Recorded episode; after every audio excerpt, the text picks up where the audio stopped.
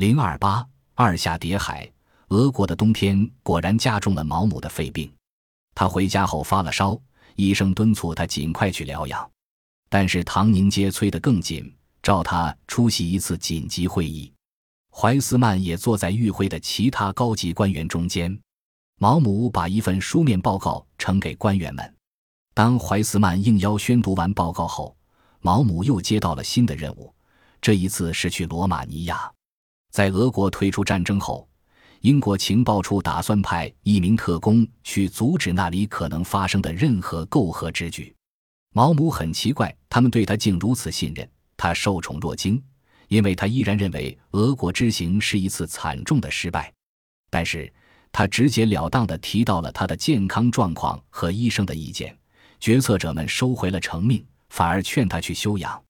毛姆离开他们时。被这种出乎意料的关怀深深感动了。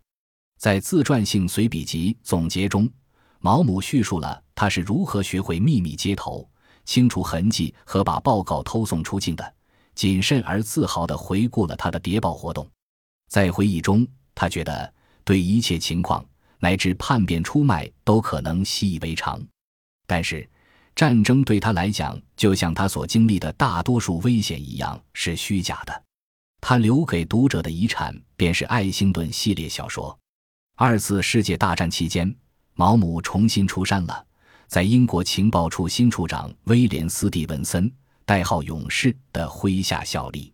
斯蒂文森在给泰德·摩根的信中指出，毛姆曾是他的部下，但明确的表示毛姆并不特别有用。